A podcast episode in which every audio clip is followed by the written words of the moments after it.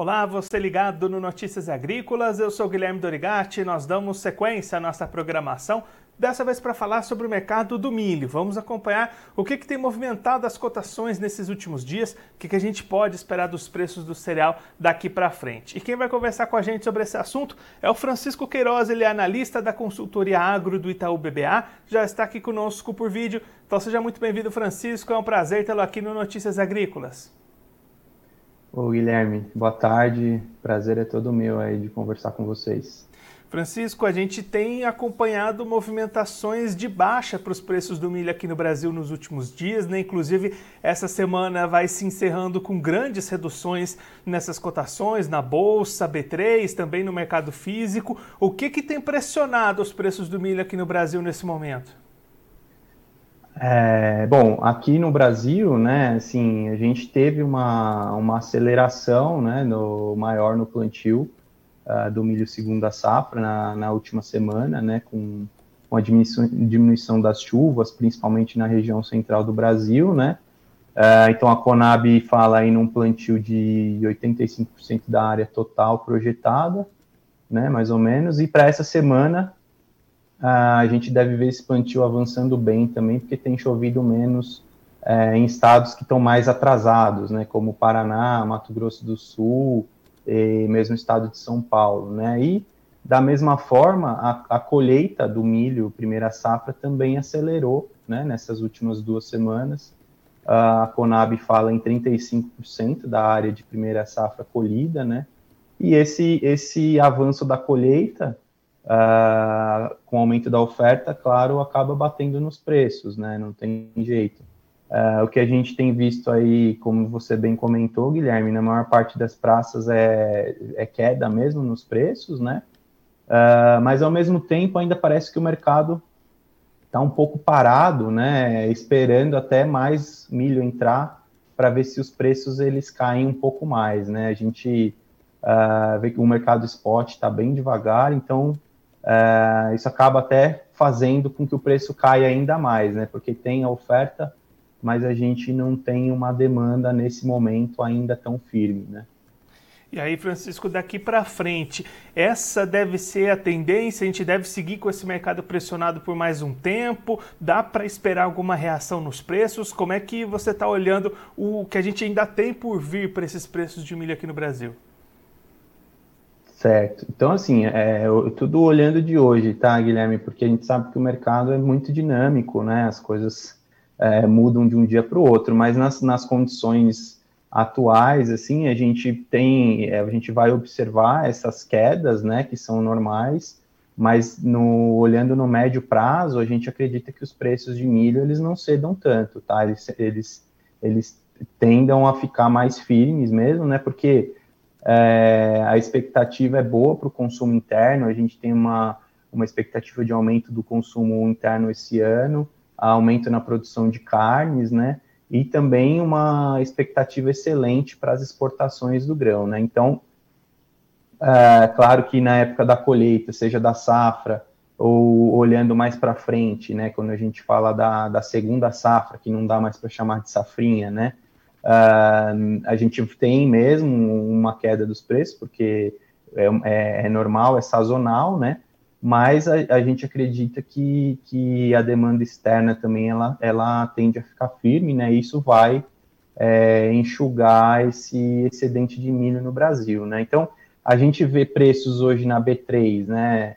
Olhando o contrato de setembro na casa de 84, 85 reais por saca, que, que parece bem razoável, né? Uh, olhando de hoje, todo o panorama de mercado. Mas aqui, Guilherme, acho que é, a gente tem que colher primeiro, tá? Aqui vale dizer que, como eu comentei há pouco, esse plantio ele nem terminou ainda, né? O plantio desse da segunda safra, então é importante que esse esse plantio ele termine bem, né? que, que as lavouras elas se desenvolvam, né, e, e que produzam uh, esse número que está sendo projetado nesse momento aí pelo mercado de, de 95 até 100 milhões de toneladas, né, para a segunda safra. Aí a gente tem capacidade de atender o mercado interno e o mercado externo, né. Agora, se a gente tiver problema com a safrinha, né, por conta desse plantio aí fora da janela ideal, aí, aí certamente é de se esperar preços para cima, né? E aí, Francisco, você comentou as questões das exportações, né? A gente veio de um 2022 bastante aquecido com esses embarques brasileiros de milho. 2023 também começou bastante forte. O que, que você está esperando para esse restante do ano, até com esse advento da chegada da China para buscar milho aqui no país? Exatamente, Guilherme. Quando a gente fala em exportação, né? A exportação de milho, a expectativa é a melhor possível, né? Claro que aqui, de novo, fazendo a ressalva de que a gente precisa é, produzir, né? A gente precisa colher o, a, o que está sendo projetado, mas assim, é, nos últimos dois meses a China, é, como você bem comentou, né? Chegou no nosso mercado aqui de milho, habilitou é, mais de 90 empresas brasileiras para exportação é, do cereal, né? Então, hoje, atualmente, no total, já são mais de 440 plantas habilitadas para embarcar milho para a China, né? Isso é, sinaliza que a demanda dos chineses mesmo pelo, pelo nosso milho aqui, ela tende a seguir firme, tá? É, quando a gente pega os números, nos dois primeiros meses desse ano aqui de 2023, a China já foi, já é, né? Já é o segundo principal destino do milho brasileiro. Uh, nós embarcamos para lá 1 milhão e 100 mil toneladas. Eles só ficaram atrás do Japão, né, que é um tradicional importador do nosso milho, que também e também não ficou muito para trás, né? O Japão importou 1 milhão e meio de toneladas e a China 1 milhão e 100 mil toneladas. Né? Então, é, eles vieram com apetite, né? E, e, aí, falando não só da China, mas do, do, dos números como um todo, né? Uh, em janeiro, a exportação total do Brasil de milho foi de 6 milhões de toneladas, em fevereiro, mais 2 milhões e 300 mil toneladas. Então, ambos os meses muito acima dos, dos respectivos meses do ano passado. Né? E, e agora, quando a gente pega as parciais de março, né, que a CSEC solta toda segunda-feira, é, a gente faz uma continha simples, né, utilizando a média diária vezes o, a quantidade de dias úteis é, que temos no mês, né? Então a gente, é, pelo número da, da, pelos números da última parcial, da terceira semana, a gente tende a superar aí um milhão e meio de toneladas de, de milho, né? De exportação de milho, o que é um número bem acima aí da média do mês de março uh, dos últimos meses, né? Uh, o USDA fala em, em 50 milhões de toneladas de exportação para o Brasil esse ano, assumindo né, a liderança ultrapassando os Estados Unidos, que produz três vezes mais que a gente, né? É bastante milho para ser exportado, mas ah, assim a gente acredita que dá para fazer esse número, né? Uh, como eu comentei, a demanda chinesa ela tende a seguir muito forte. Uh, eles estão cada vez mais, né? Eles, os chineses, cada vez mais querendo se livrar da, da dependência, né? Do milho americano, né? E eles estão vindo buscar aqui no Brasil, que é onde tem oferta e tem preço, né? Então, a Argentina com uma quebra de safra grande também, a Ucrânia vai exportar, vai continuar exportando menos, né? Uh, e tudo isso, então, uh, abre uma, uma janela de oportunidade aí para o milho brasileiro no, uh, no mercado internacional, né? E aí, Francisco, para a gente olhar também um pouquinho para as movimentações internacionais, lá na Bolsa de Chicago o cenário é diferente. Essa semana tem sido de valorizações, inclusive hoje o preço do milho subindo bastante por lá. O que, que tem impulsionado as cotações lá na Bolsa dos Estados Unidos? É, a gente, a gente tem visto, né, o contrário do, do, que, do que tem acontecido no, mais recentemente com a soja, né, a gente tem visto é, uma valorização para o milho, é, hoje, particularmente, deve ser a notícia de que a China foi é, comprou mais milho americano, né? Essa semana, acho que já é a terceira terceira compra seguida da China, né? De, de milho americano pela China, né? Então isso é, tem movimentado um pouco mais o, o, mercado de milho, né? Mas quando a gente a gente olha mais no médio e longo prazo, Guilherme, a gente vê que a curva, na verdade, quando a gente olha os preços futuros, ela está invertida, né? Que, que os vencimentos, eles, os mais curtos, né? Eles estão é, maiores, né? valendo mais, né? Mais caros do que os vencimentos mais longos. Né? Então, Isso basicamente é, indica que o mercado ele enxerga um aperto né, na oferta no curto prazo, mas uma oferta se, se normalizando para frente, né, quando a gente olha é, o médio e longo prazo, né, com a entrada das próximas safras. Né. Quando a gente fala da safra 22, 23, né, esse aperto vem porque a gente teve quebra, uma quebra importante da safra americana, né, de, de quase 40 milhões de toneladas, a Argentina está é, tá quebrando, né? Quebrou, na verdade, também vai ser uma, uma um desfalque grande aí acima da, das 10 milhões de toneladas, pelo menos, né? E, e isso acabou apertando é, esse balanço global de oferta e demanda, né? Diminuindo o estoque final de milho. A, a produção caiu mais do que a, o consumo, né? Então isso reduziu os estoques.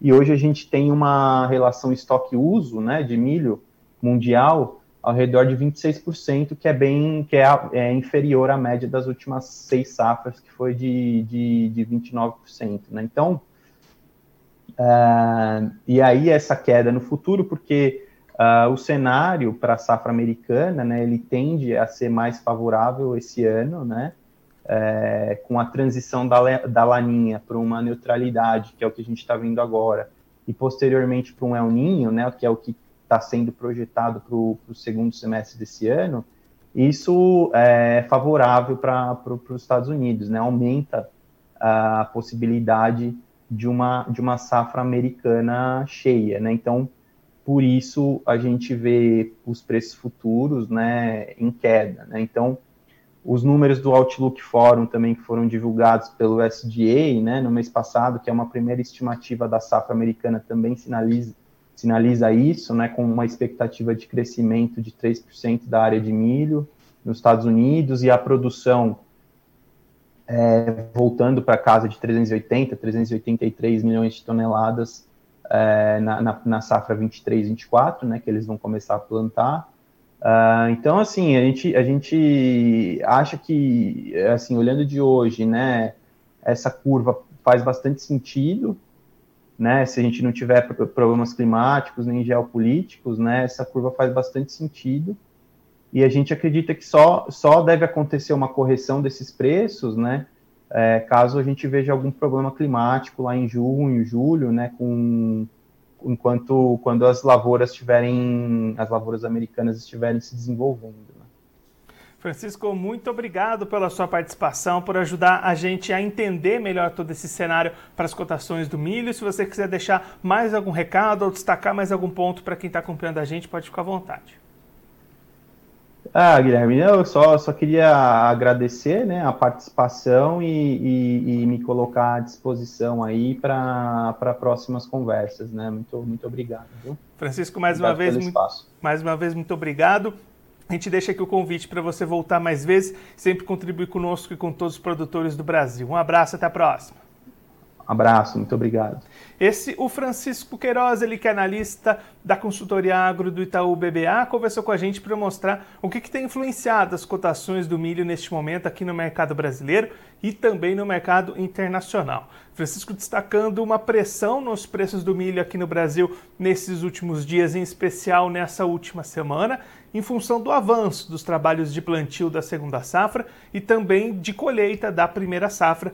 Toda essa nova oferta entrando no mercado está pressionando as cotações nessa semana e com a continuidade desse avanço acelerado do plantio da segunda safra, tende a continuar pressionando as cotações nos próximos dias, mas a expectativa do Itaú BBA é que a médio e longo prazo a forte demanda que a gente tem para o milho brasileiro, tanto no mercado interno os setores de rações, de proteínas animais, também no mercado internacional com as exportações que tendem a se manter em altos níveis ao longo deste ano e tudo isso, essa forte demanda deve equilibrar um pouquinho melhor esse cenário e puxar um pouco para cima as cotações do milho que a gente está acompanhando em queda neste momento. Agora, antes da gente encerrar, vamos passar pelas bolsas para verificar como é que estão as cotações do milho neste momento, começando pela Bolsa de Chicago CBOT. Você vai ver aí na tela preços em alta, conforme o Francisco destacou aqui para a gente, estimulados principalmente pelas novas exportações dos Estados Unidos para a China. Aí você vai acompanhar o vencimento maio 23, valendo 6 dólares e 42 centes o bushel, alta de 10,50 pontos. Julho 23 valendo 6 dólares e 22 centes o bushel, alta de 12 pontos. Setembro 23 valendo 5 dólares e 68 centes o bushel, alta de 8,75 pontos. E o dezembro 23 valendo 5 dólares e 59 centes o bushel, alta de 7 pontos. Agora a Bolsa Brasileira, cotações praticamente estáveis neste momento. Maio 23 valendo R$ 84,05 a saca, queda de 0,01%, mesma redução do contrato julho 23, que está sendo cotado a R$ 83,33 a saca. Setembro 23 caindo 0,17%, valendo R$ 83,15 a saca. E o novembro 23 valendo R$ 85,32 a saca, alta de 0,20%. Agora eu vou ficando por aqui, mas você aproveite para se inscrever no canal do Notícias Agrícolas no YouTube. Por lá você pode acompanhar os nossos vídeos, as nossas entrevistas. Também deixe o seu like, mande a sua pergunta, o seu comentário, interaja conosco e com a nossa programação. Você também pode clicar no sininho, assim você ativa as notificações e fica sabendo de todas as novidades do Notícias Agrícolas. Eu vou ficando por aqui, mas a nossa programação volta daqui a pouquinho. Então continue ligado no Notícias Agrícolas.